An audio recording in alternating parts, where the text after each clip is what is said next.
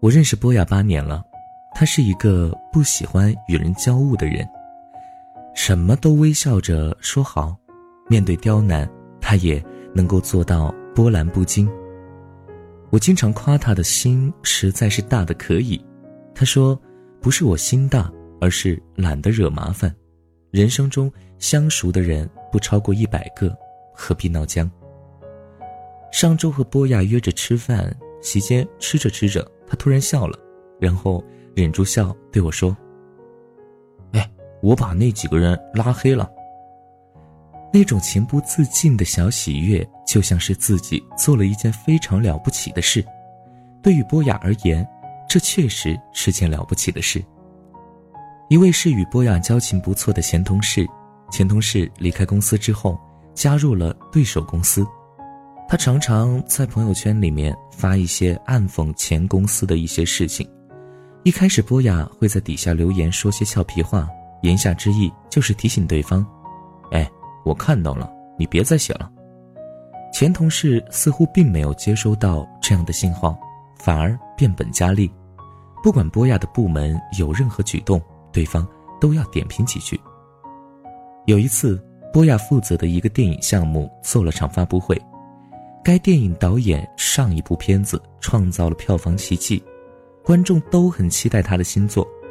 由于故事不同，题材不一样，所以其中一位男主演换成了新人，也算是个冒险的尝试。毕竟之前的角色形象太根深蒂固，深入人心，观众能否接受一个毫无根基的新面孔呢？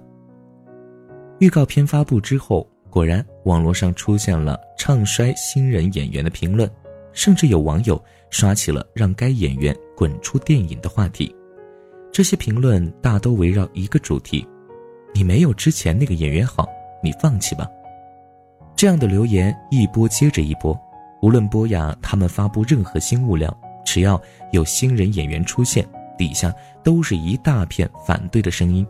新人演员本来性格乐观，也架不住。网络上铺天盖地的抵制，心里觉得很委屈。同事担心他会多想，想安慰几句，可他又假装没事儿，让大家不用担心。私下却对自己越来越没信心，也越来越沉默。后来波雅他们商量，与其让那个新人演员逃避议论、否认自我，不如让他直面这些声音，承认这一切。只有面对了，才有。重新站起来的机会。于是，波雅部门在发布会的现场设置了一个环节，让新人演员当众念十条网友讽刺自己的留言，不管多难听、多刻薄，都要勇敢念出来。新人演员事先没有思想准备，念到第九条的时候，实在克制不住，哭了。导演拥抱了他一下，说：“ 以前骂我的人更多。”当有一天你念这些骂你的评论不哭的时候，你就真正的强大了。压抑了很多天的新人演员痛哭了一场之后，整个人豁然轻松起来。他面对观众坦然地说：“嗯，虽然我和之前的演员相比确实有些差距，但是我相信我会努力做到更好。”新人演员在台上失声痛哭时，波雅也在后台偷偷抹眼泪。他觉得自己和部门的努力是有意义的，任何事都是不破不立，逃避永远解决不了问题。与此同时，波雅刷了一下朋友圈，发现那个前同事果然酸溜溜的发布了一句话：“哎呦，把人现场弄哭，你们的目的就达到了吗？这样的方式简直是电影宣传界的耻辱。”波雅拿着手机看了许久，很想和对方争论。但最终，他忍住了这冲动，同时果断决定把对方从自己的朋友圈拉黑。拉黑的那一刻，他觉得好爽啊。还有一位朋友叫华子，是个极其热情的姑娘，跟不相熟的人都能聊得欢天喜地，三句话不到便能称兄道弟，谈起合作机会来。华子其貌不扬，但性格外向。说话语气中常常潜伏着撒娇的病毒，我曾亲眼目睹华子对波雅说：“哎呀，人家这个不会啦，你能不能帮人家百度查一下嘛？波雅轻轻叹了一口气，无奈的应承下来。给了结果之后，华子在一旁以夸张的语调说：“哇，你好厉害哦，你最好了，谢谢你。”然后转身消失在人海。波亚说：“华子是公关公司的销售经理，手上有很多客户资源，他常常会拿着客户的需求对波亚说：‘那个，你能不能给我做一个方案啊？’”我好像客户推荐你。一年、三年、五年，据我所知，这些年里，波亚给华子做的方案不下二十套，无论大事儿小情，他都会拿他当幺幺四进行咨询，包括查询各种相关人士的电话号码。可惜，那二十套方案没有一套被采用，全部打了水漂。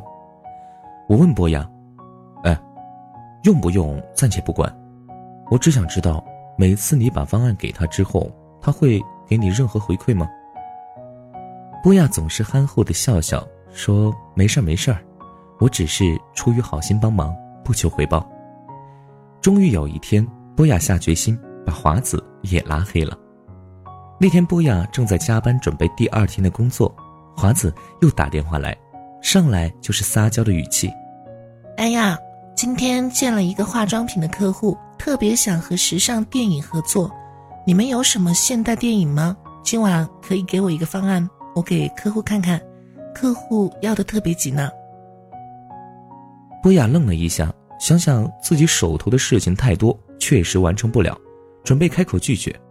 华子却自顾自的在电话那头继续说：“我还不是为你好吗？多一些选择，多一些机会嘛，你就帮帮忙，随便写一个方案吧。”往事如幻灯，华子这些年说过的所有话，在波亚的脑子里快闪而过。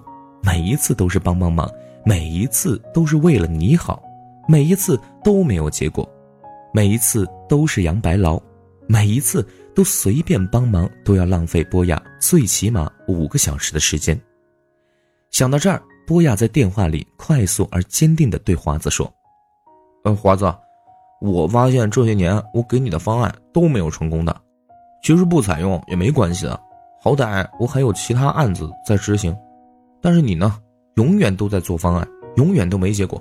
还有，每一次你都让我帮帮忙，说随便弄弄就好，但每一次我都很认真的做了方案给你。你说随便，只是因为你很随便。最后，我非常感谢这些年你一直想着我，为了我好，但不要因为你觉得你为了一个人好。就可以不顾及对方的感受而任意提要求。我说完了。挂了电话的同时，波雅把华子从他心里拉黑了。我在心里为波雅叫了一万个好。听一个老好人描述他被逼到墙角后奋起反扑的心路历程，竟然那么畅快淋漓。我问：“哎，还有吗？”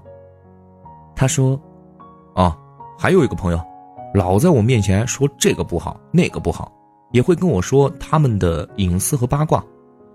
每每我觉得他肯定从内心恨透那些人的时候，我却发现他和他们依然混在一起。那一刻，我决定不能再和这样的人聊天了。倒不是因为他没有原则，而是我害怕成为他口中的那个人。我甚至可以想象到，他如何在别人面前说我不好，但依然和我谈笑风生。我们总觉得时间带来的都是朋友，既然是朋友，就有相处下去、维护关系的必要。我们并没有意识到，时间也是河流，总有一些东西要被卷走，只有真正的珍宝才能沉淀停留。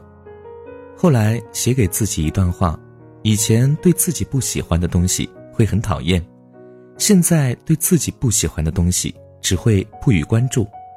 两者之间的不同在于。不喜欢的东西已经不会再进入自己的生活了，所以连讨厌都浪费了情绪。越来越发现，人年轻的时候对于很多东西都是想得到，得到更多的肯定，得到更多的人脉，得到更多的信任，得到更多的机会。后来也一定会意识到，得到更多的肯定，则要表现给更多的人看。得到更多的人脉，需要花更多的时间去交际；为了得到更多的信任，就要付出更多的真心；而为了得到更多的机会，就要撒出更多的网，守在岸边更多的时间。当所有的时间都用来交换之后，自己已经涓滴不剩。后来，大家都开始慢慢的梳理自己的生活，减枝减叶，于是有了一个词：断舍离。不要在意不在意你的人，不要考虑不考虑你的人，不要担心不担心你的人，不要花时间给不会为你花时间的人。果断舍弃掉我们不想要的、不喜欢的，让生活变得非常简单纯粹。我们要把精力用来做更重要的事，拉黑一些人不是因为小情绪，而是为了大日子；放弃一些机会不是因为不上进。而是为了更好的享受当下的生活。着一袭素衣，迎风而行，能跑能飞，连微笑都像蒲公英一样四处飘散。